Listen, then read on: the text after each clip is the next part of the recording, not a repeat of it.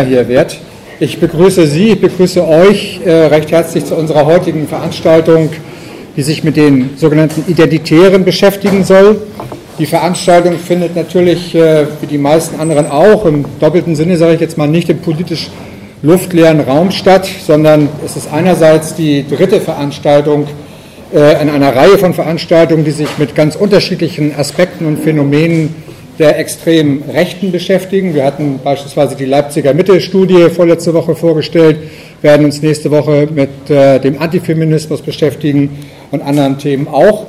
Aber es ist andererseits natürlich auch insofern nicht im luftleeren Raum, weil wir, wenn wir mal seit ungefähr anderthalb Jahren sagen, weit, weit über 1000 Attentate auf Unterkünfte von Geflüchteten verzeichnen müssen in der Bundesrepublik, davon weit mehr als 100 Brandanschläge und wir haben andererseits natürlich auch die Wahlen im März in Baden-Württemberg, Sachsen-Anhalt, Rheinland-Pfalz und jetzt im September in Berlin und Mecklenburg gehabt und können wahrscheinlich uns darauf verständigen, dass da eine Zäsur in der Entwicklung des bundesdeutschen Parteiensystems da stattgefunden hat.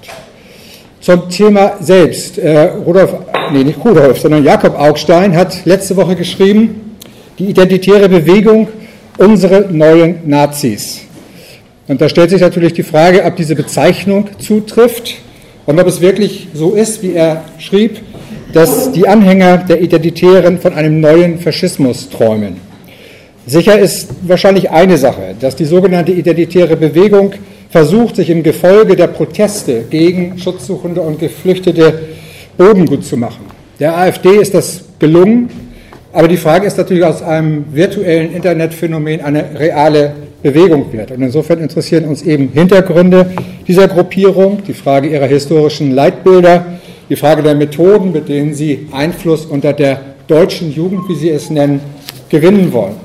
Um Antworten auf diese Frage oder vielleicht auch ganz andere Fragen noch zu finden, haben wir Volker Weiß eingeladen. Er ist äh, promovierter Historiker, arbeitet als äh, freier Publizist, schreibt äh, für die Zeit, Zeitgeschichte, Jungle World, andere Medien, hat in der Zeit 2013 zum Beispiel einen der, sagen wir mal, ersten Artikel über die Identitären geschrieben, als wahrscheinlich die allermeisten gar nicht wussten, dass es sowas geben könnte, hat zahlreiche Veröffentlichungen, die sich im weitesten Sinne mit Fragen der Rechten, extremen Rechten beschäftigen. Ich möchte nur erwähnen, äh, ein äh, Titel Moderne, Antimoderne, Arthur Müller-Vandenbrock und der Wandel des Konservatismus, aber auch zu Sarrazin, äh, allerdings auch zu freundlicheren Zeitgenossen wie Moses Hess beispielsweise. Und im Frühjahr erscheint bei Klett-Cotta die autoritäre Revolte. Auch das äh, ein vermutlich dann zumindest spannendes Buch. Er ist Vorstandsmitglied im Willingster Forschungsforum und immer wieder gern gesehener Referent auf unseren Veranstaltungen. Ich möchte ähm, abschließend darauf hinweisen, dass äh, eine Teilnahmeliste hier durchgeht. Und es kann ja gut sein, dass ihr, äh, ja Sie, ganz zufällig auf diese Veranstaltung gestoßen ist. Und wer unseren Newsletter erhalten möchte, dann wäre es sinnvoll, sich da mit Mailadresse einzutragen. Das zweitens, dass Dose durch die Reihen durchgeht, weil wir solche Veranstaltungen auch gerne zukünftig machen wollen. Und wer, ich sage jetzt mal so als Faustregel, vielleicht zwei Euro da rein tut, dann wäre das eine aus unserer Sicht zumindest ausgesprochen angenehme Sache. Und ich möchte darauf hinweisen, dass diese Reihe Bestandteil einer Reihe ist, die wir mit anderen Bildungsprojekten und Bildungspartnern im Beratungsnetzwerk Rechtsextremismus machen. Äh, mein Name ist Meinhard Molchemeker. Ich freue mich jetzt vor allen Dingen auf den Vortrag von Volker Weiß. Wir haben jetzt äh, kurz nach acht und äh, so mal für, den, für die Abendgestaltung, die weitere Abendgestaltung, wir peilen an, dass wir so gegen 22 Uhr hier die Veranstaltung beenden. Gucken wir mal, wie es dann gerade so ganz heiß hergeht vielleicht, aber das ist so der Plan zumindest. Ähm, okay, soweit. Bitte. Ja, herzlichen Dank, Meinert, für die nette Anmoderation. Ich freue mich, dass äh, so viele gekommen sind. Äh, hatte ich gar nicht erwartet, nachdem mir gesagt wurde, dass heute auch noch ein Fußballspiel äh, stattfindet. Das hatten wir in der Planung nicht äh, bedacht. Ja, Wer vielleicht schon mal etwas von mir gehört hat, weiß, dass ich normalerweise mein Publikum malträtiere mit äh, ja, einem äh, eher theorielastigen Vortrag. Ich verzichte mal heute darauf, auf die übliche Vorlesung. Das hat einen ganz einfachen Grund. Die identitäre Bewegung ist eine Bewegung, die eigentlich nicht unbedingt über tatsächliche intellektuelle Substanz verfügt. Deswegen kommt man mit tiefen Analysen nicht wirklich weit. Äh, es ist eine Bewegung, die sehr viel äh, visuell arbeitet, die sehr viel auf Symbolik, auf Sichtbarkeit setzt. Und deswegen äh, werde ich auch meinen Vortrag heute sehr stark an, an Bildern orientieren und eben versuchen zu erklären, was das eigentlich für ein Phänomen ist. Meinert hat es schon eingeführt, das ist eigentlich ein virtuelles Phänomen, die identitäre Bewegung in Deutschland, vor allem ist in den letzten Jahren hauptsächlich in den sozialen Medien präsent gewesen. Ähm, die Aktionen so viel zur Quantität, viel mehr sage ich dazu heute gar nicht mehr, äh, waren bisher immer im Bereich von vielleicht 20 Leuten, die irgendwo aufgetaucht sind, in Hamburg auch mal 10 Leute. Das hat sich in diesem Jahr jetzt etwas verändert. Es gab jetzt die ersten größere Aktionen. Ähm, dennoch kann ich sagen, äh, dass es nicht die Straßenbewegung ist, als die sich die identitäre Bewegung gerne darstellt. Als kleine atmosphärische Einstimmung habe ich ein Video ausgesucht, mit dem dieser Spuk ja um 2012 ungefähr, 2011, 2012 ähm, etwas breiter wahrgenommen wurde. Das ist ein Video aus Frankreich ähm, vom Blog Identitär und der ganze Impuls für diese merkwürdige identitäre Strömung kam letztendlich aus Frankreich, hatte aber in anderen Ländern, auch in Deutschland, schon durchaus äh, Vorläufe. Äh, wir haben jetzt keine gute Tonqualität hier, aber äh, es gibt ja, ist ja, wie gesagt, ein französisches Video. Äh, die deutschen Untertitel sind hoffentlich lesbar. Ich spiele das jetzt einfach mal ab.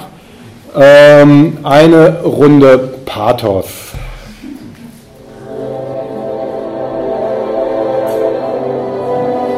Nous sommes la génération identitaire. Nous sommes la génération de ceux qui meurent pour un regard de travers, une cigarette refusée ou un style qui dérange. Nous sommes la génération de la fracture ethnique, la faillite totale du vivre ensemble, métissage.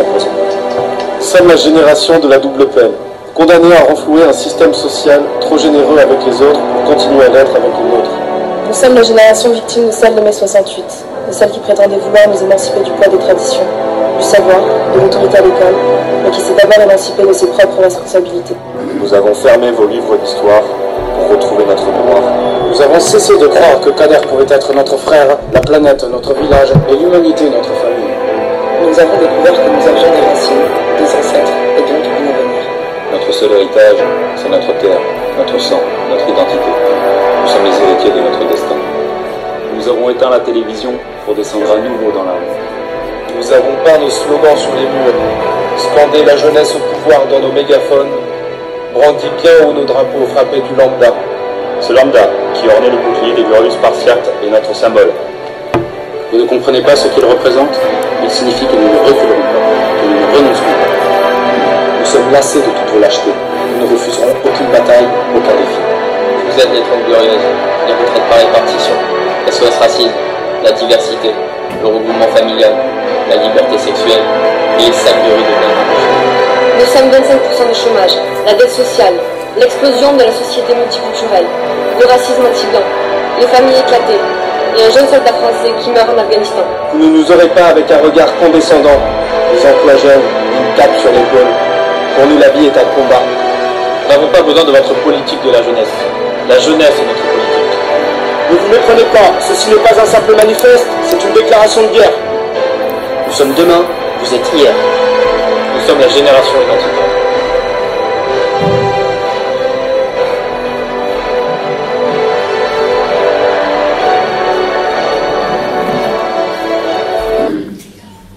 Ja, soweit das.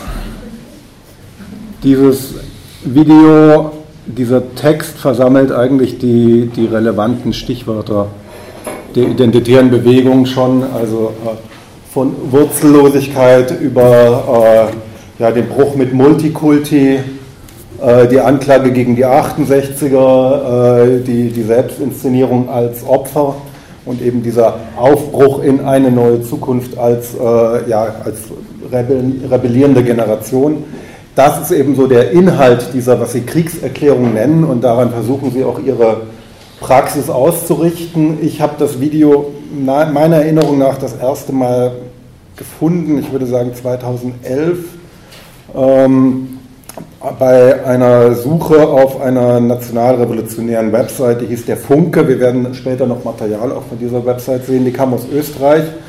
Äh, ähnliche Rhetoriken, ähnliche Semantiken haben sich in dieser Zeit schon, das ist vielleicht bekannt, in der Casa Pound in Rom, einem neofaschistischen Hausprojekt, entfaltet, die eben, ebenfalls auch einen identitären Anspruch hatten. Ähm, die Richtung ist die richtige. So.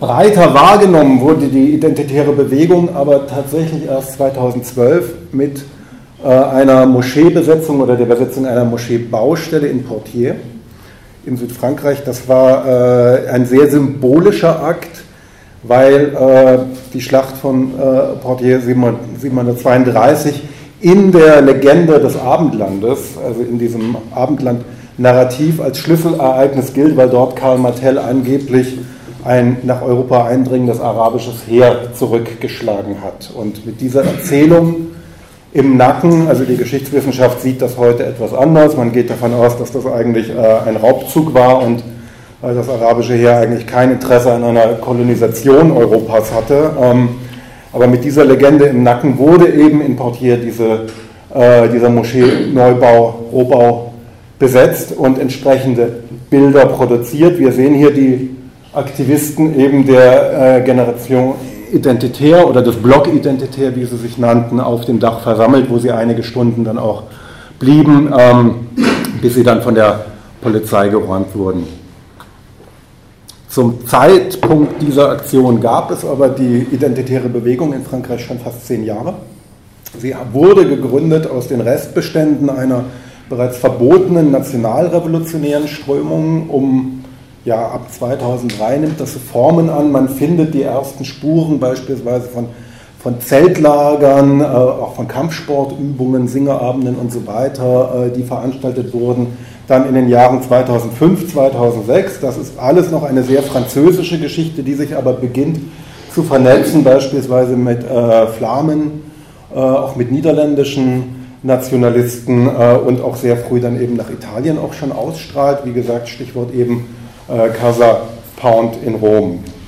Ähm, nach Deutschland kommt sie dann im Anschluss an diese, machen wir noch das weiter, im, im Anschluss an diese Besetzung. Die große Frage ist natürlich, was soll eigentlich die Neugründung einer nationalistischen Strömung in Frankreich, wo es doch den Front National gibt. Und das gehört auch in diese ganze Geschichte mit, mit hinein, dass die identitäre Bewegung einen anderen Ansatz vertritt als der Front National. Sie sieht sich regionaler auf der einen Seite und auf der anderen Seite von diesem Regionenbegriff ausgehend dann auch eher äh, wieder europäisch vernetzter und wirft dem Front National vor, in der jakobinischen Tradition des Pariser Zentralismus zu stehen. Da gibt es Konflikte zwischen Politikern des Front National und den Kadern der identitären Bewegung in Frankreich. Das sind die Grundstrukturen, die sich teilweise in anderen Ländern auch wiederholen. Ähm, auf der anderen Seite gibt es seit Jahren auch immer wieder ein Zusammengehen, gerade in Frankreich, äh, von identitären Kadern auf Wahllisten, beispielsweise mit dem Front National. Also wir haben es am Anfang mit einer französischen Strömung zu tun.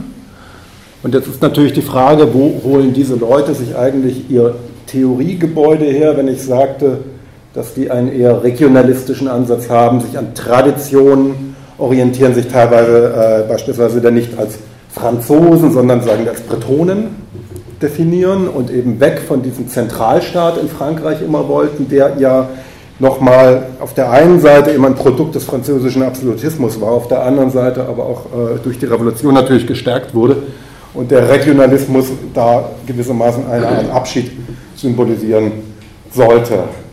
Ja, zum Theoriefundus der identitären Bewegung gehören dann solche Autoren. Julien Fay ist einer der zentralen Ideengeber der Identitären und der ist vielleicht den einen oder anderen schon untergekommen. Das ist einer der wichtigsten Theoretiker der Nouvelle Droite gewesen, der französischen neuen Rechten und auch bereits aktiv in den 60er Jahren als Kompagnon und teilweise Gegenspieler des anderen großen Kopfes der französischen neuen Rechten, Alain de Benoit.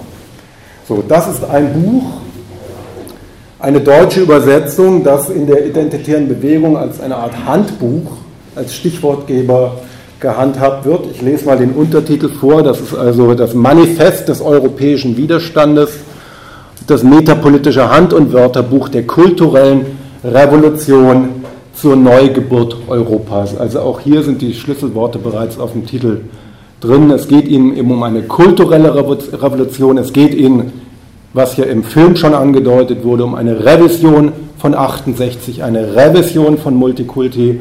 Ähm, Metapolitik ist ein zentrales Stichwort, wenn wir über die neue Rechte reden. Die Nouvelle Droite hatte immer den Kampf eher um die Köpfe geführt, eher sich an die Eliten gerichtet und weniger sich äh, parteiförmig auf der Straße orientiert. Man hat mit auch einer Rezeption linker Ideen, Gramsci wäre hier natürlich das Stichwort, aber das Gedankengut ist wesentlich älter, das kommt schon aus den 20er Jahren, hat man eben formuliert, dass bevor die konkrete politische Ausbeutung im Parlament und auf der Straße der neuen Rechten stattfinden kann, erstmal eine geistige Revolution stattfinden muss. Und das ist auch die bis heute erklärte Programmatik nicht nur der neuen Rechten, sondern eben auch der identitären Bewegung.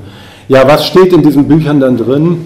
Ich habe ein Zitat herausgesucht von Monsieur Fay, ähm, das schon sehr viel auf den Punkt bringt.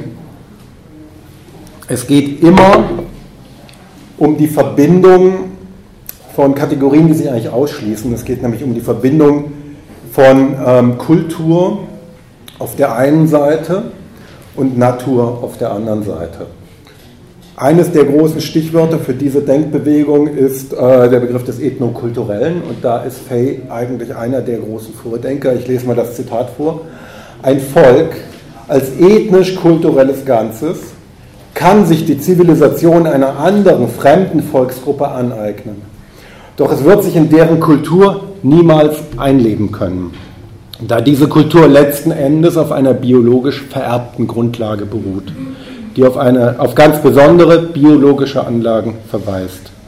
Eine Zivilisation beruht auf der geistig-ethnischen Grundlage einer Kultur und diese wiederum auf größtenteils ethnisch vererbten Anlagen. Also hier diese Verschränkung eben des gesellschaftlichen, historischen auf der einen Seite mit einem ja, biologischen Moment. Ja, und das äh, ist eigentlich ist es ein Bruch, weil in der klassischen europäischen äh, Philosophie, Philosophietradition werden eben Kultur und Natur als Antipoden diskutiert. Äh, die ästhetischen Zuordnungen wären dann, die Natur ist äh, sozusagen das Erhabene, die Kultur kennt das Kunstschöne, also das eine ist eben ein äh, ein Produkt menschlicher Schöpfung, das andere ist äh, ein Produkt, also klassisch dann auch der göttlichen Schöpfung. Ähm, in der Regel werden diese Dinge auseinandergehalten. Hier werden sie, und das kennen wir bereits aus dem völkischen Diskurs der 20er Jahre, also Stichwort wäre dann beispielsweise Arthur Möller van den Bruck oder Oswald Spengler, werden diese Dinge zusammengeführt und Kultur, ein eigentlich gesellschaftliches Moment, biologisiert. Kultur als Produkt der Ethnie der Rasse, der vererbten Anlagen. Das ist äh, eigentlich ein Grundmoment auch dieser identitären Ideologie, die gleichzeitig äh, auch im deutschsprachigen Sprach, äh, Sprachraum sehr stark damit wirbt, äh, 100% Identität, 0% Rassismus. Das ist aber eine Chimäre natürlich, das ist Augenwischerei, diese Parole. Das ist selbstverständlich ein hochrassistischer Ansatz, wenn ich Kultur aus den ethnischen Grundlagen herleite. Wo führt das dann hin? Ich habe ein Interview herausgesucht, das einer der Gründer der französischen identitären Bewegung, Fabrice Robert, äh, der Jungen Freiheit gegeben hat, und zwar im Anschluss wenige Wochen nach dieser Moscheebesetzung in Portier. Und das ist quasi der Text oder der Gedanke von äh, Fay jetzt nochmal runtergebrochen äh, für die Aktivisten. So klingt es dann da diskutiert er mit der jungen Freiheit die, die Differenz zum Front National, die eben die identitäre Bewegung für sich reklamiert, diese Differenz. Und er sagt, der Front National verbindet die Frage der Identität mit der Akzeptanz der republikanischen Werte. In seiner Integrationslogik räumt er folglich ein, dass ein Maghrebiner, der in Frankreich lebt, unsere Sprache beherrscht und unsere Gesetze respektiert, unversehens und gänzlich zum Franzosen wird. Also um kurz zu unterbrechen, das ist ein klassisches äh, Modell der Akkulturation, das jetzt dem Front National, der ja nun eigentlich nicht gerade als migrationsfreundlich bekannt ist, äh, aber von ähm, Marine Le Pen halbwegs modernisiert wurde und jetzt dieses republikanische Modell, wie es in der Kritik heißt, äh, verkündet. Und davon grenzt man sich ab. Nein, Nicht so für uns, da diesem Makribiner immer noch zwei von drei Bausteinen unserer Identität fehlen, nämlich die körperlich generative, also da sind wir dann eben im, im stofflichen, ja, im ethnischen äh, Bereich und die zivilisatorische. Er wird niemals Elsässer oder Bretone oder Korse und so weiter, geschweige denn Europäer. Das ist, kurz zusammengefasst, ihm aus ethnischen Gründen nicht möglich, weil er eben diese kulturellen Grundlagen, die in diesem Denken aus der Ethnie entspringen, äh, niemals beherrschen wird. Das ist gewissermaßen sind dann so die, ähm, ja, so kommt es dann bei der Basis an in der jungen Freiheit. Äh, und der Vorwurf lautet tatsächlich von der identitären Bewegung in der Auseinandersetzung, äh, der Front National sei jakobinisch.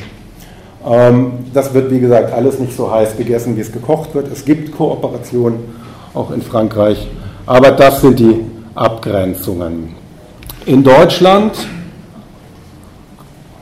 weil eines der wenigen Gesichter, die ich heute an die Wand werfe, in Deutschland gibt es jetzt seit einiger Zeit oder im deutschsprachigen Raum, muss man sagen, äh, Aktivitäten, die sich vor allem um diesen Herrn hier äh, gruppieren. Das ist Martin Sellner. Martin Sellner ist ähm, österreichischer Aktivist, äh, ist aber sehr stark aktiv in den Kreisen der Sezession, ähm, also dem Organ von Götz Kubitschek, der ja mittlerweile eine gewisse Fernsehbekanntschaft auch erreicht hat. Äh, Martin Sellner ist Stichwortgeber, Motor der identitären Bewegung, auch in Deutschland. In Österreich hat er sozusagen den Posten der Bundesleitung, ähm, ist ein ehemaliger Nazi, kommt aus dem Kreis um Gottfried Küssel, ähm, Stichwort, das dann vom Innenministerium kassierte Webportal äh, Alpen Adria Info, nee, Alpen Donau Info hieß es. Ähm, und in diesem Umfeld konnte man dann beobachten, da weisen gerade österreichische Antifaschisten immer wieder darauf hin, in diesem Umfeld wurde quasi die Vorform der identitären Bewegung äh, ausgekocht.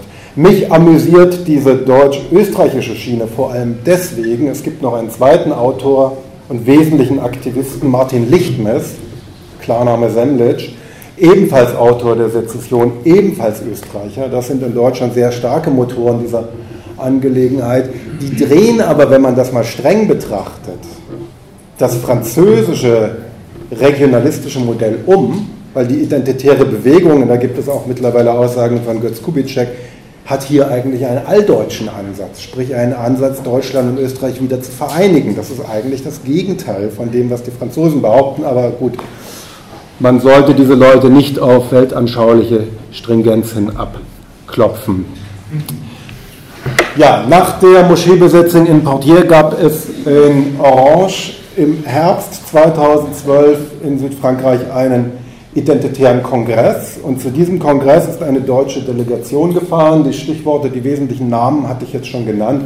Götz Kubitschek, Institut für Staatspolitik, wie gesagt, Betreiber auch der Sezession, also eines doch sehr wichtigen Theorieorgans der neuen Rechten im Gepäck. Äh, Martin Lichtmes, einen seiner wichtigsten Autoren. Ich weiß nicht, ob Texte hier von ihm gelesen wurden. Das ist so, der gibt den Kulturkritiker, das ist ein ausgesprochener Hassautor, also der, der schreibt immer mit geballter Wut, schreibt Filmkritiken, äh, macht mittlerweile, übersetzt er identitäre Literatur aus dem Französischen ins Deutsche. Äh, dabei waren auch Autoren der Blauen Narzisse, ebenfalls ein neurechtes Organ, das sich aber eher an jugendlichen Nachwuchs äh, wendet. Diese Leute sind damals äh, nach Orange gefahren auf diesen Kongress, kamen völlig begeistert wieder und haben dann angefangen, äh, ja doch massiv, vor allem in, ähm, in der Sezession, auch in der Blauen Narzisse und später kam es auch in, die, in der Jungen Freiheit vor, Artikel zu schreiben und dieses Aktionskonzept der identitären Bewegung äh, auch in Deutschland zu propagieren. Hier sehen wir eigentlich die, ich würde sagen, die erste Aktion, mit der sie dann tatsächlich mal etwas breiter bekannt wurden. Das war jetzt im August sind sie kurz in Berlin aufs Brandenburger Tor geklettert und haben dieses Transparent gehisst, sichere Grenzen, sichere Zukunft. Die identitäre Bewegung funktioniert monothematisch, das ist auch erklärter Ansatz. Sie wollen immer ein Thema, das ist gegen, gegen die Migration, gegen das, was sie den großen Austausch nennen. Es geht immer um Grenzsicherung, immer um territoriale Souveränität. Die Aktionen, die sie machen, haben immer damit zu tun, entweder durch diese Parole, teilweise haben sie schon Zäune gebaut, in Österreich-Ungarn beispielsweise an der Grenze. Das ist ihr Thema und programmatisch sagen sie auch, äh, egal was sie intern diskutieren, nach außen wollen sie mit diesem großen Austausch eigentlich im Gespräch bleiben. So nennen sie eben die, die Migrationsbewegung, die wir in den letzten Jahren forciert äh, erleben. So mit dieser Aktion sind sie dann tatsächlich auch mal überregional wahrgenommen worden. Aktiv sind sie aber, wie gesagt, auch schon vier Jahre in Deutschland, aber hauptsächlich in den sozialen Medien und immer wenn dann mit kleineren Aktionen. Es gab 2013 schon mal ein Fotoshooting von zehn Leuten mit großen Fahnen am Brandenburger Tor im Abendlicht. Schön pathetische Bilder, aber halt nur zehn Leute. Also da konnte man noch nicht wirklich davon ausgehen, dass da eine gewisse Masse dahinter steht, äh, haben sie aber bis heute nicht in meinen Augen. Ja, die deutschen Aktivisten sind meines Erachtens und auch nach eigenen Aussagen vor allem deswegen derartig auf das identitäre Konzept angesprungen, symbolische Raumnamen durchzuführen, eben immer präsent zu sein, Plakate zu zeigen, wie hier auf dem Brandenburger Tor oder auf der Moscheebaustelle, sind deswegen so drauf eingestiegen, weil sie dieses Konzept kannten, weil sie es nämlich selber einige Jahre vorher auch damit versucht hatten, allerdings damit gescheitert waren. Genau der Kreis, der nach äh, Orange auf den Kongress gefahren ist, nämlich der Kreis um Kubitschek, Martin Lichtmess äh, und auch Felix Menzel von der Blauen Narzisse, hatte einige Jahre vorher, 2008, 2009, unter dem Titel konservativ-subversive Aktion mit den gleichen Formen gespielt. Wir sehen, man liebt bestimmte Symbole in diesem Land. Auch da hat man versucht, äh, sich am Brandenburger Tor in Szene zu setzen. Der Hintergrund, nur um mal klarzumachen, in welchen Dimensionen, auch historischen Dimensionen dort gedacht wird. Der Hintergrund war, dass Angela Merkel im November 2009 nach Paris gefahren ist. Da gab es eine große internationale Feierlichkeit zum Ende des Ersten Weltkriegs, also eine Jubiläumsfeier. Und äh, man hat also in diesen Kreisen ja die Kriegsniederlage Deutschlands im Ersten Weltkrieg bis heute nicht verdaut und deswegen sozusagen hier nochmal eine Aktion gegen den Versailler Vertrag durchgeführt. So hat gewissermaßen jeder seine Sorgen. Das blieb und bleibt immer noch alles in der neurechten Familie. Ich habe jetzt einiges an Propagandamaterial der identitären Bewegung herausgesucht und das hier einfach als Beispiel. Wer wird zitiert auf identitären Flyern, Flugblättern und ja, so Internetanzeigen? Michael Paulwitz von der Jungen Freiheit. Also wir sind immer noch in einem Milieu, das sich immer gegenseitig rezipiert, äh, fast schon eine Art Eigenkannibalismus auch äh, betreibt, sich immer im Kreis zitiert. Ähm, ja, so viel zur Außenwirkung. Es ist doch bis heute eine recht geschlossene Angelegenheit, die allerdings ähnlich wie die junge Freiheit, und das ist eben das Konzept auch der sogenannten neuen Rechten, das haben sie aus den 20er Jahren übernommen, gar nicht an die großen Massen ran wollen. Insofern war es eigentlich auch schon ein kleiner Kulturbruch, als sie dann bei Pegida auf der Bühne gelandet sind, wie Sellner und Kubitschek. Die haben dort gesprochen. Eigentlich wollen sie an die sogenannten Entscheidungsträger. Es reicht ihnen völlig, sie machen ihre Propaganda vor allem in studentischen Verbindungen, sie versuchen Offiziersnachwuchs der Bundeswehr anzuwerben, sie sind unterwegs in so mittelständischen äh, Geschichten, Akademikervereinigungen. Das ist eigentlich ihre Zielgruppe. Die identitäre Bewegung allerdings ist dann doch mehr auch auf Jugendsubkultur und äh, popkulturelle Sprache zugeschnitten, ähm, ja, um sich da mal ein bisschen rauszuwagen, weil man meint, man habe jetzt die richtige Zeit dafür. Das sind jetzt Dinge, die ich eben weiter rausgesucht habe. Dieser sympathische Mann, äh, das ist ein Bild von der Kontrakultur Halle, das ist die dortige identitäre Strömung. Wenn man sich deren Material anschaut und teilweise auch das Personal, kann man sagen, da gab es wohl eher einen nahtlosen Übergang von der, was man früher so unter freie Kameradschaften oder ähnliches kannte, in die identitäre Strömungen hinein, die unterscheiden sich nicht sehr und ich muss sagen, ich habe schon in meinem Leben die eine oder andere Nazi-Demo live miterlebt. Ich war jetzt im Juni, als die Identitären in Berlin eine große Demo gemacht haben, für die sie auch grenzübergreifend mobilisiert haben, haben ganze 100 Leute auf die Straße gekriegt. Das war also ein Flop, es war praktisch nichts. Und wenn man sich die Leute angeschaut hat, kann man sagen, naja gut, ihr wärt vor 15 Jahren bei den Kameradschaften gelandet. Also es war so ein bisschen das einschlägige Spektrum. Man darf sich da von diesem modernen Auftreten nicht blenden lassen. Ja, was für Aktionen machen Sie zu diesem Foto, sage ich dann immer, na gut, hier treffen Identitäre auf Identitäre. Das war dieses Jahr auf dem Campus der Technischen Universität in Berlin. Äh, dort wurde wegen zunehmender Zweckentfremdung und auch nicht mehr so schöner Predigtinhalte ein Gebetsraum für muslimische Studierende geschlossen. Äh, daraufhin gab es ein Protestmassengebet von äh, doch sehr ja, konservativ bis fundamentalistischen Muslimen auf dem Campus. Aber mir geht es gar nicht um das Bild hier rechts unten, die Betenden, sondern um das Transparent dort oben links, Islam Islamisierung, nicht mit uns für eine säkulare Uni. Und wir sehen das Symbol der identitären Bewegung, dieses griechische Lambda, mit dem sie ihr Branding ganz stark betreiben. Ähm, na, für mich ist so ein Fall, ich würde das, das transparent ja sofort unterschreiben, säkulare Uni. Äh, aber ja, da versuchen sie eben, wenn man genau hinguckt, sind die Identitären eigentlich äh, durchaus auch nicht unbedingt säkular. Da versuchen sie dann mit solchen Geschichten äh, auf sich aufmerksam zu machen. Aber auch diese Geschichte hat äh, eigentlich keinen großen Widerhall in der überregionalen Presse gefunden, aber sehr typisch für die identitäre Bewegung. Jede Aktion wird sofort medial vervielfältigt. Man fertigt sofort Fotos an und mit diesen Bildern der eigenen Aktionen wird dann eben weiter Werbung gemacht. Also das ist äh, identitäres Werbematerial, wie man unten auch am Emblem sehen kann. Das sind dann andere Aktionen, die jetzt in den letzten Wochen und Monaten, also über den Sommer liefen. Die Identitären haben einen Sommer des Widerstands angekündigt. Das ist im Rheinland, da haben sie der Lorelei eine, äh, der Lorelei eine Burka äh, übergezogen und das Plakat Integration ist ein Märchen dazu gepackt. Es gab ähnliche Aktionen blind in den Untergang. Ernst der Fromme musste hier dran glauben in Thüringen von der identitären Bewegung. Das sind so kleine Nadelstichaktionen, die man gemacht hat, die es aber eigentlich nie über die lokale Presse hinaus geschafft haben. Das haben dann nur so arme Seelen wie ich angucken müssen, die halt immer auf den Webseiten von denen unterwegs sind. Aber viel Presse gab es nicht dafür. Wie gesagt, der erste wirklich breit wahrgenommene Auftritt war die Geschichte am Brandenburger Tor. Das ist Material aus Österreich, ein, ich sage mal, sexualneidisches Motiv.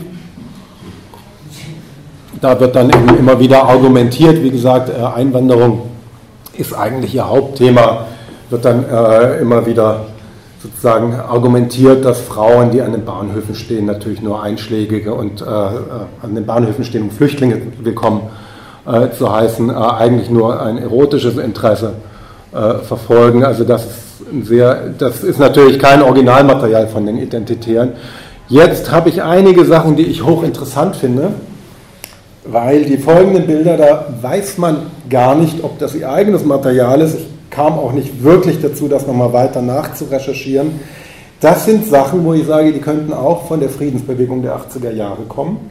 Die Identitären haben ihre Kriegserklärung nämlich äh, durchaus nicht nur gegenüber der Migration verfasst, sondern gegenüber, und das ist eben auch sehr typisch für diese Kreise, äh, gegenüber der, der gesamten Westanbindung der westlichen Kultur. Äh, das geht ja so weit, dass einige Autoren dort auch die Überzeugung haben, dass die islamische Migration nach Europa gar nicht das Hauptproblem ist, sondern das Hauptproblem ist die westliche Dekadenz.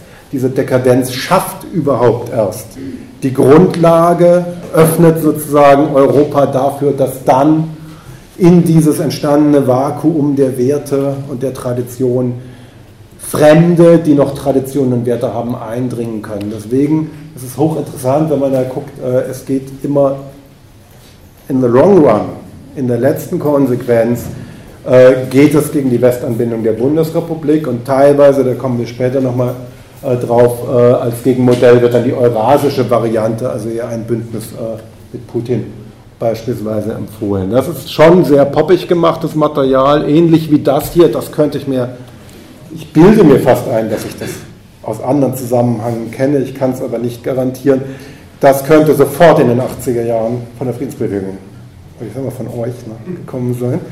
Ähm, der Unterschied ist rechts oben diese kleine Flamme, das ist das Emblem des Funken, dieser nationalrevolutionären Website aus Österreich die eben im Dunstkreis von österreichischen Neonazis, als deren Verbot heranrückte, dann entstanden ist, um äh, einen Formenwandel zu vollziehen und die sehr stark in Österreich, und Sellner kommt eben auch aus diesen Kreisen in Österreich, ähm, das identitäre Modell gefeatured hat. Das Bild ist bekannt in der Mitte, das ist dieses furchtbare Foto von einem Mädchen, das bei einem Napalm-Angriff im Vietnamkrieg schwer verbrannt wurde. Das ist eines der Ikonen sozusagen der Anti-Vietnamkriegsbewegung gewesen und das ist äh, ja natürlich eine sehr zynische Wendung. Äh, ich kann mir vorstellen, dass sie eine Piraterie hier betrieben haben, die Identitären und Material sozusagen der anderen Seite übernommen haben, weil sie damit sehr systematisch arbeiten.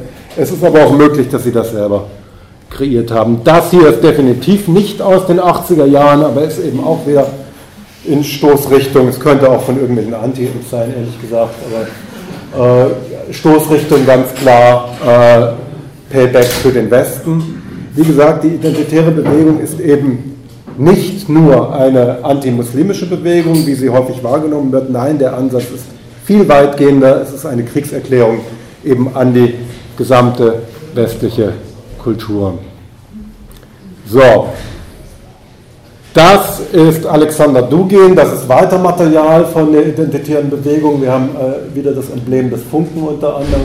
Da geht es äh, um den vierten Weg. Das ist eines der Bücher, die dort rezipiert äh, werden. Ähm, da versucht eben Dugin dem immer wieder, ich kenne da sehr unterschiedliche Meinungen, eine gewisse Nähe zum Kreml nachgesagt wird. Äh, es liegt aber daran, er hat dieses Rasputinhafte Auftreten, also ein ein äh, russischer Mystiker, könnte man sagen, der in Russland für die extreme Rechte sehr wichtig ist, aber eben auch hier in Deutschland in den neuen Rechten und auch in anderen europäischen Ländern stark rezipiert wird. Und er predigt übrigens ganz im Sinne einiger konservativer Revolutionäre der 20er Jahre, wie eben Möller van den Bruck beispielsweise.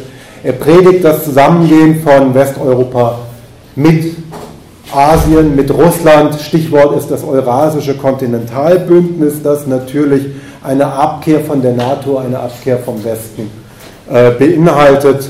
Ähm, ihm kommt einige Bedeutung zu, er wird aber teilweise auch rezipiert im Kontext der Auseinandersetzung in der Ukraine, also Neo-Russia, das äh, Novorussia, äh, wie sich ja dieses äh, separatistische Gebiet der Ukraine teilweise nennt, äh, das ist ein Begriff, den er auch verwendet. Also Dugin ist durchaus ein, ein Geostratege, äh, ein antiwestlicher Geostratege, der dort Rang und Namen hat und hier sehr schön natürlich mit einer Panzerfaust abgebildet.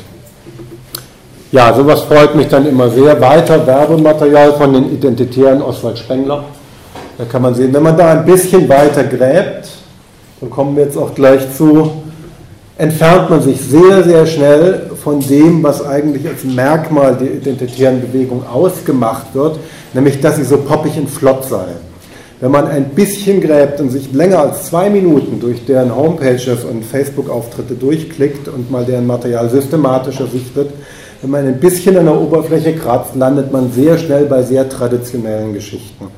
Und immer wieder Bezüge, wesentlich für die gesamte neue Rechte und auch eben bei dieser angeblichen Pop-Fraktion immer wieder Bezüge zur konservativen Revolution der 20er Jahre. Oswald Spengler, der große Geschichtsmystiker, ja, der Theoretiker vom äh, Aufgang und Untergang, vom äh, Jahreszeitenzyklus der, der Kulturen, Autor vom Untergang des Abendlandes, den er übrigens begrüßte, weil er dann das faustische Zeitalter, faustisch-heroische Zeitalter der Deutschen erwartete. Das äh, hat man in der Rezeption nur nie so ganz verstanden. Eben auch Spengler, der große Kulturpessimist, ja, wird hier als Werbematerial von der identitären Bewegung verwendet. Der hier darf auch nicht fehlen, ein bisschen, ich sage Warhol-esk, äh, aufbereitet. Arthur Möller von den Bruck, mein ganz persönlicher Freund, weil ich mich viele Jahre mit ihm beschäftigt habe, äh, eigentlich zu Unrecht vergessen, weil die Namen Oswald Spengler oder Karl Schmidt beispielsweise, Ernst Jünger, das ist alles die, sozusagen die Großfamilie, in der wir uns bewegen. Diese Namen sind wesentlich bekannter. Möller van den Bruck war eine Generation davor und war für diese Leute, gerade für Karl Schmidt, häufig auch ähm, Stichwortgeber, Lehrmeister. Ähm, Möller van den Bruck, nee, dich, dich will ich hier gar nicht sehen. Möller van den Bruck schrieb, das nur als ein Beispiel, 1923 äh, das Buch mit dem Titel Das Dritte Reich. Das Dritte Reich wurde dann natürlich zum geflügelten Wort und entwickelte darin als einer der oder der zentrale Theoretiker äh, das Konzept einer konservativen Revolution. Und er wird in diesen Kreisen bis heute gutiert und eben auch in dieser poppigen Jugendbewegung arbeitet man jetzt mit diesen altbackenen Gestalten, deren Texte man teilweise fast nur noch in Fraktur kriegen kann. So wird das dann aufgemotzt. Jeder Krieg wird erst nach dem Kriege entschieden. Das ist ein Zitat von Möller van den Bruck, das findet sich im Dritten Reich in diesem Buch. Äh, und das wird natürlich heute wieder ausgegraben mit der Argumentation, gut, wir haben die große Kulturrevolution von 68, wir haben verloren. Wir haben auch 45 verloren. Das sind die, die, die dramatischen Daten der, auch für die neue Rechte. Die Kriegsniederlage im Zweiten Weltkrieg und dann quasi als Nachschlag die Kulturrevolution von 68. Das hat den endgültigen Identitätsverlust von Europa, des Abendlandes und vor allem der Deutschen eingeleitet. Aber Möller van den Bruck sagt ja, jeder Krieg wird erst nach dem Krieg entschieden. Man muss eben auf den richtigen Moment warten. Dann kommen die Stichworte, die man von Karl Schmidt entlehnt hat. Entscheidung, Ernstfall, Ausnahmezustand. Und dann, dann geht es los mit der konservativen Revolution. Und dann kommen diese ganzen Rhetoriken, die man auch bei der identitären Bewegung findet, die aber aus den 20er Jahren kommen. Man muss sich die Tradition eben wieder selber schaffen, wie Möller von den Bruck schreibt, konservativ sein heißt, Dinge zu schaffen, die zu erhalten sich lohnt. So, äh, ganz alter Scheiß, aber wird heute als aufgepopptes Material von diesen Leuten eben wieder verwendet. Der hier darf natürlich überhaupt nicht fehlen, Ernst Jünger, der große Heroiker, ähm, ja, Autor natürlich der Stahlgewitter, dann in den 20er Jahren äh, bis in die 30er Jahre hinein einer der großen antirepublikanischen Aktivisten, äh, Herausgeber, Autor diverser völkischer, völkisch-nationalistischer Schriften, immer mit einer hochmodernen Variante, muss man bei Jünger sagen, ist also aus der, von der Frage her, was die äh, futuristische Perspektive des Faschismus angeht, einer der wirklich interessanten Autoren. Und Jünger wird natürlich immer, wenn es um den antibürgerlichen Gestus geht, äh, herangeholt und eine Bewegung, die sich quasi, ja, die sich als subkulturell verkaufen will und anbiedern will, die hat eben diesen Revolte-Gestus, diesen antibürgerlichen Gestus und da macht natürlich die äh, Verwesung des Bürgers auch Spaß. Hier eben auch wieder die Quelle, wieder die Webseite äh, der Funke, die aber zur identitären Strömung in Österreich gehört. Ja, sowas kann man dann auch kaufen. Die Identitären haben mittlerweile äh, in, in, Österreich, das wird ganz stark auch nach Deutschland geliefert, wie überhaupt das meiste Merchandise und Propagandamaterial über Österreich nach Deutschland kommt. Das ist ein Ernst Jünger T-Shirt, Feuer und Blut, Elite, das sind natürlich so die Stichworte, die man da gut findet. Da ist der soldatische und heroische Nationalismus, kommt wieder zu sich selbst, ist äh, schick gemacht, das trägt dann der Identitäre, wenn er ausgeht. Aber es ganghofert im Hintergrund dann doch wieder ordentlich. Also bei sowas frage ich mich dann schon, soll das Ironie sein oder zeigt das doch die wahre Mentalität, die Maid im Alpenpanorama, darunter auch wieder ein Ernst Jünger Zitat, das Volk hat Heimat, die Nation Gebiet, das sind verschiedene Einbettungen und dann darf natürlich das Kopfkissen nicht fehlen hierbei. Ähm, Ja, ist das ironisch oder ist es eigentlich, wie gesagt, Ganghofer? Also man weiß es nicht. Wenn man ein bisschen kratzt, landet man bei den ganz konventionellen Ästhetiken. Das hier ist Material vom Institut für Staatspolitik, Sezession, das, die haben eine ganze Reihe ihrer Heroen, Stichwortgeber, teilweise sogar Porträts von sich selbst. Das ist man, da ist man sich auch nicht zu schade für gemacht.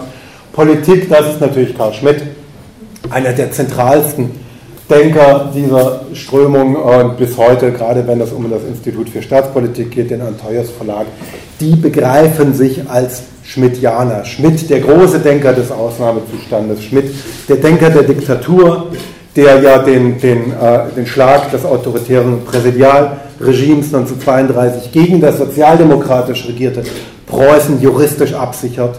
Preußen gegen Reich, er, er vertritt das Reich Karl Schmidt, der 1934 die Morde im Zuge des Röhmputsches juristisch mit dem saloppen Satz, der Führer schützt das Recht absichert.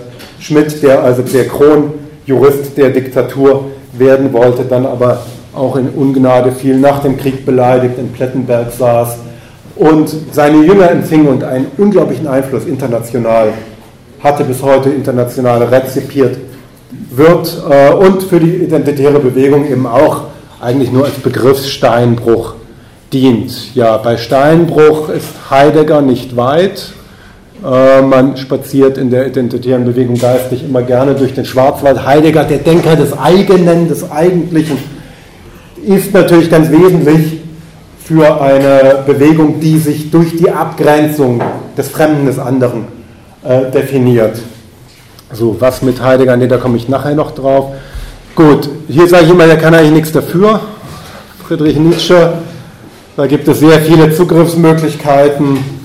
Ich verteidige ihn immer ehrlich gesagt, aber auch Friedrich Nietzsche muss dann herhalten, guck nicht so böse, muss äh, dafür herhalten, wenn es darum geht, also Antirationalist war er auf jeden Fall, keine Frage, wenn es darum geht, äh, diesen ideologischen Wust äh, zu rechtfertigen. Auch das ist dann Material, das sind dann Plakate, Aufkleber der identitären Bewegung, die man kaufen kann.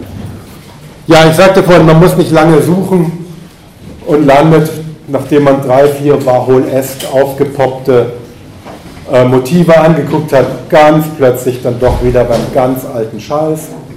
Hier die lebendige Tradition, du bist viele und Jahrtausende alt, da fehlt mir jetzt eigentlich der Pop voll und ganz. Das sind diese antiken Geschichten, die man aus dem deutschen Bürgertum kennt, die man ähm, ja aber auch sehr stark aus ästhetischen Vorlieben des NS kennt, auch aus ideologischen Vorlieben und natürlich diese Bezüge auf die Ewigkeit. Du bist viele und Jahrtausende alt. In diesem Denken ist das Subjekt ja nur eingebunden, um es mit Spengler zu sagen, den ewigen Strom der Geschichte des Volkes. Ja. Äh, das heißt, man selber ist nur eine kurze Erscheinung, in der sich der deutsche Geist, der über Jahrtausende lebt, materialisiert und im Werden und Vergehen ist. Sie merken, wenn ich über sowas rede, ich passe mich dieser Schwafeldiktion dann sehr schnell an.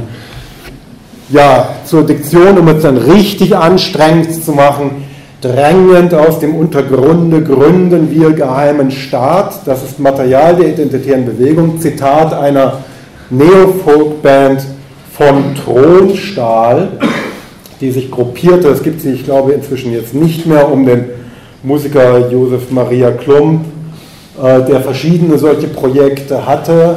Damit mit solchen doch sehr pathetischen und eigentlich völlig nichtssagenden Aussagen macht diese Bewegung Propaganda, aber das Interessante ist, wenn man dann auf den identitären Versandseiten klickt und sich mal das Musikprogramm anschaut, die Bewegung, die von sich gibt, sie hätte eigentlich mit der Rechten gar nichts zu tun, sie sei eine reine nationale Jugendkultur und total modern und total poppig, verkauft dann genau die Musik, die seit Jahrzehnten im Milieu der gesamten Rechten bis hin in die Neonazi-Szene hinein gehört wird. Und von Thronstahl, das ist jetzt von der Homepage von Thronstahl, bietet sich dann an mit solchen Bildern. Das sind die Musiker vor dem Quadratischen Kolosseum auf dem EOR-Gelände in Rom. Ist jetzt gerade neu saniert worden. Man äh, hat in Italien durchaus Gelder für so etwas übrig. Das sind dann so die Bilder, die ästhetischen Inszenierungen. Äh, wie sagte Martin Kippenberger, ich kann beim besten Willen kein Hakenkreuz entdecken.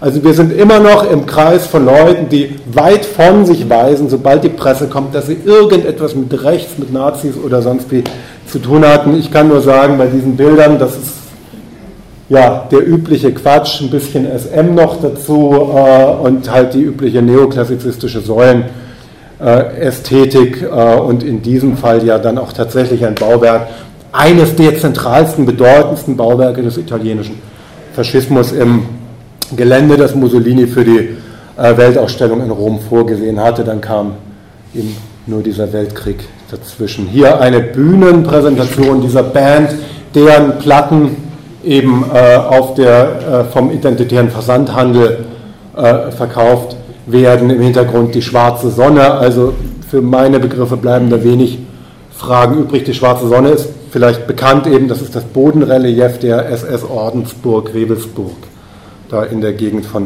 äh, Paderborn. Das ist äh, in, in, den härtesten Neonazi-Kreisen und völkischen Mystikern ist das ein zentrales Symbol. Äh, wie gesagt, das ist, äh, ja, das ist das identitäre Musikangebot. Da ist jeglicher Popfaktor eigentlich weg. Ja.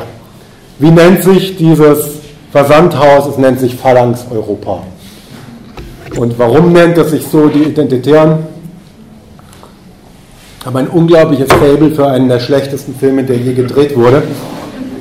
Ich gucke gerne jeden Scheiß. Ich gehöre zu den Leuten, die finden, dass die erste halbe Stunde von Saving Private Ryan wirklich ein Filmereignis ist. Ich habe damit überhaupt keine Probleme, aber dieser Film, dieser Film ist wirklich, der besteht eigentlich nur noch aus fliegender Gehirnmasse, er ist komplett handlungsfrei.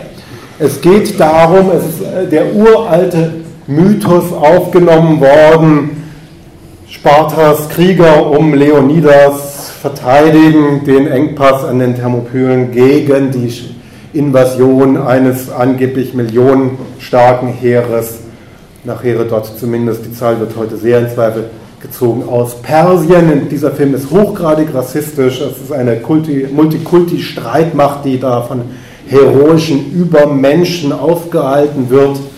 Ähm, er ist wirklich ganz großer Bullshit, aber es ist wirklich das Amüsante, dass diese Jugendbewegung, die sich also anschickt, mit Heidegger, äh, Jünger und Co. die abendländische Kultur zu retten, ihre Hauptsymbole aus dem Trash-Fundus der US-amerikanischen Popindustrie holt. Ähm, und das ist auch ihr Selbstbild. Und wenn man dann guckt, bis hin zu Hogizar, diesem Hooligan-Aufmarsch im Vorfeld von Pegida. In diesem Film rufen die Spartaner, wenn sie sich selber Mut machen wollen, immer dieses Ahu, Ahu.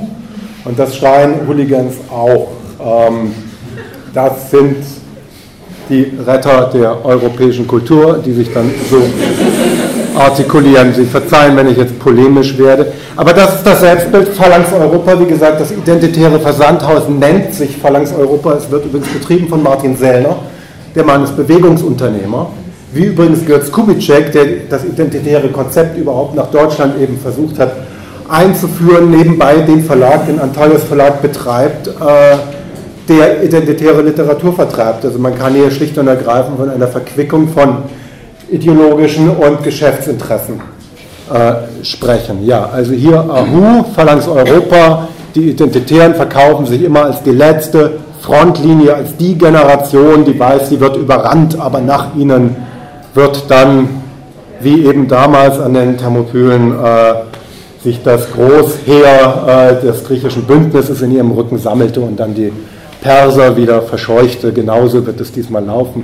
Das ist das Selbstbild. Und in der Kriegserklärung der Identitären, die vorhin auch mal abgespult wurde, die es in Übersetzung mittlerweile in sämtlichen Sprachen gibt, wird dann auch ganz konkret auf die Thermopylen nochmal Bezug genommen. Das hat auch schon Ernst Jünger natürlich als Bezugsgröße gehabt.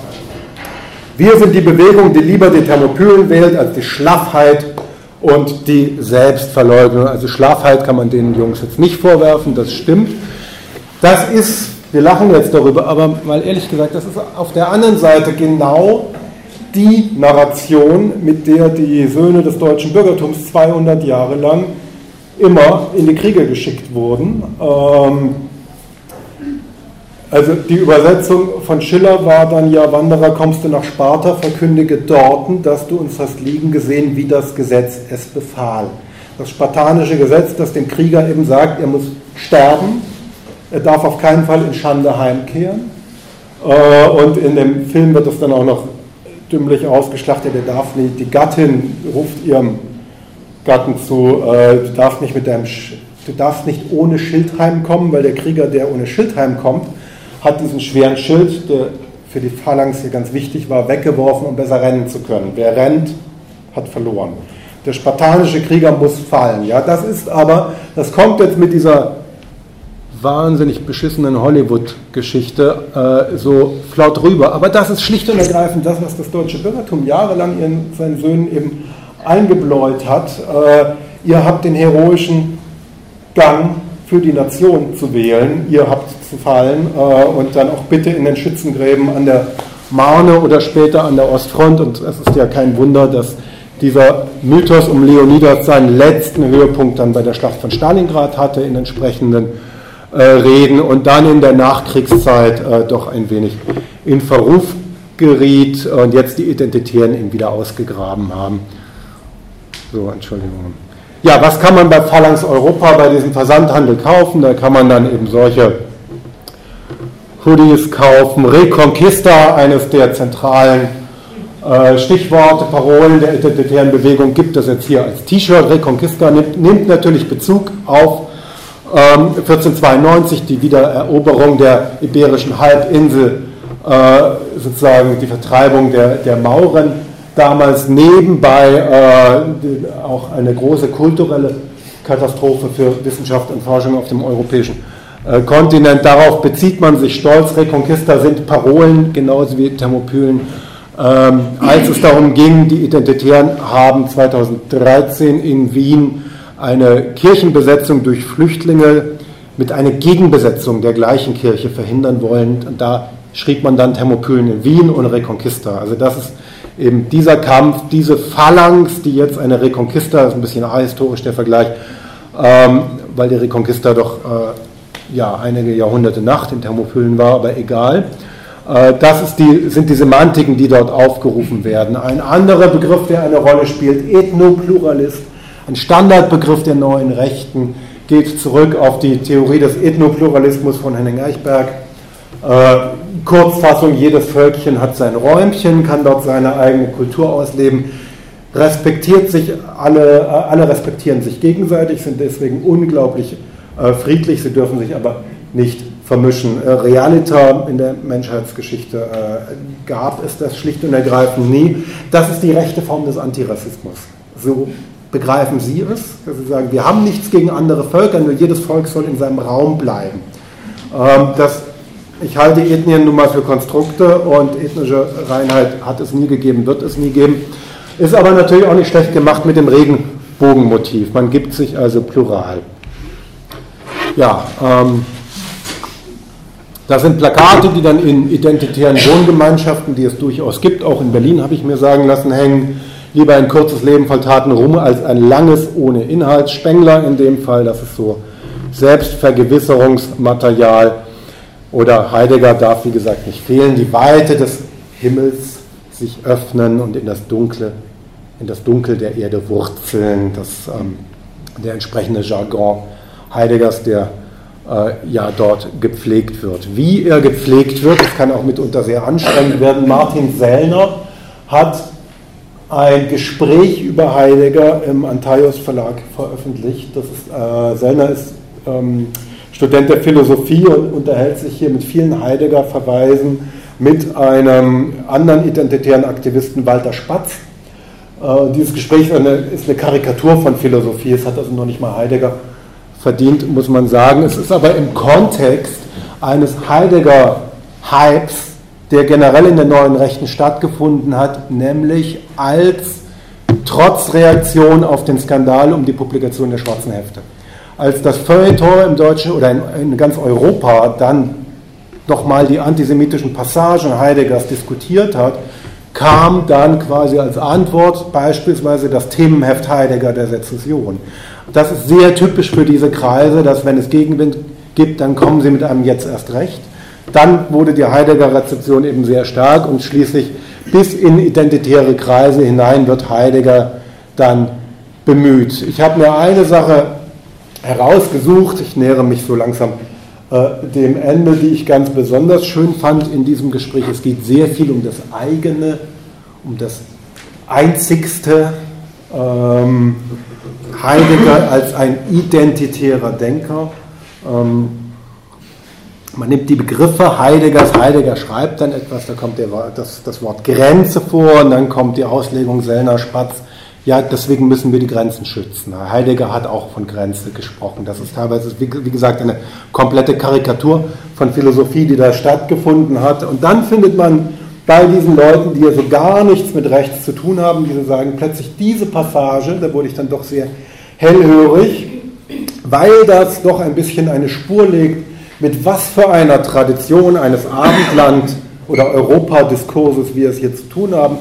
Wir müssen uns nur vergegenwärtigen, sagen diese beiden Studiosos, dass der alte griechische Mensch, den wir da eben in Phalanx gesehen haben, ein nordischer Typ war, wie eindrücklich durch Statuen und Texte der Antike belegt ist. Das kam mir dann doch sehr bekannt vor. Ich habe vor einer ganzen Weile einen Artikel in der Zeit geschrieben äh, über Hitlers Rede nach dem Kriegsantritt der USA. Das ist die sehr berühmte Abendlandrede. Es ist immer ein bisschen platt mit Hitler aufzuhören, aber es ist schlicht und ergreifend so, wie gesagt, man muss nur ein bisschen kratzen und man landet bei den üblichen Bezügen der gesamten Rechten, nicht nur der neuen Rechten, nicht nur der konservativen Revolution. Die, das nationalsozialistische Deutschland ist im Moment des Kriegseintritts der USA in der Bredouille. Ähm, erstens weitet sich der Krieg tatsächlich zu einem globalen Krieg aus. Und zweitens reicht die nationale Rhetorik nicht mehr, weil man feststellt, man hat große Probleme an der Ostfront, man hat Ressourcenprobleme, man hat Personalprobleme, man muss den Krieg europäisieren was macht man dann? Also die Herrenmenschenideologie und die, die reine auf Deutschland gefluchtete NS-Ideologie reichten nicht mehr aus. Es gab aber immer noch einen weiteren Ideologiezweig, vor allem in den Kreisen der SS, das war eine Europa-Ideologie. Und das ist übrigens noch als Stichwort, die gesamte neue Rechte baut in meinen Augen auf dieser ganzen Debatte auf.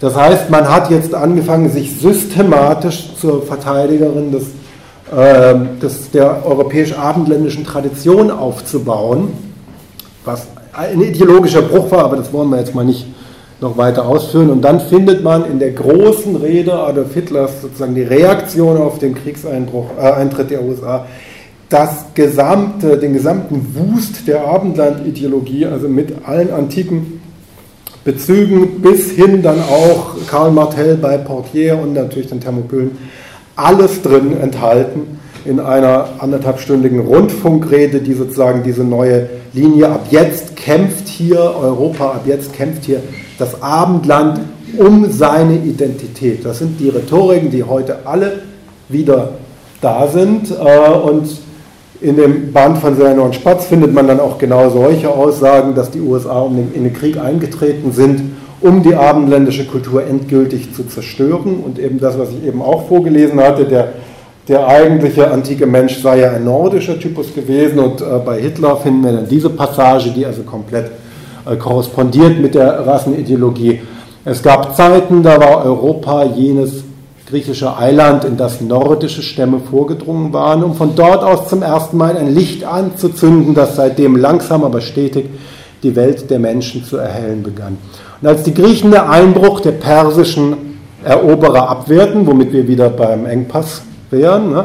Da verteidigten sich nicht ihre engere Heimat, die Griechenland war, sondern jenen Begriff, der heute Europa heißt. Also mit diesen Worten äh, schwor Adolf Hitler dann sozusagen die europäische Gemeinschaft zum Kampf gegen den neuen Kriegsgegner auf der anderen Seite ein. Und ich finde, es ist da durchaus legitim, äh, dieses Zitat hier schließend zu verwenden, weil erstens die Rhetorik äh, von der Bedrohung durch, durch die USA, sozusagen von der transatlantischen Bedrohung für die europäische ähm, Identität, ist eine Rhetorik, die massiv in der neuen Rechten und massiv natürlich dann auch bei ihrer Jugendströmung der identitären Bewegung gepflegt wird. Und zweitens, also wenn wir diese Denkfiguren finden, dass der, der eigentlich antike Typus ja ein eingewanderter germanischer, ein nordischer Mensch war, dann sieht man, dass mit trotz aller Beteuerungen äh, Sellner sich erstens von seiner neonazistischen Vergangenheit im Küsselkreis nie gelöst hat und äh, zweitens die identitäre Bewe Bewegung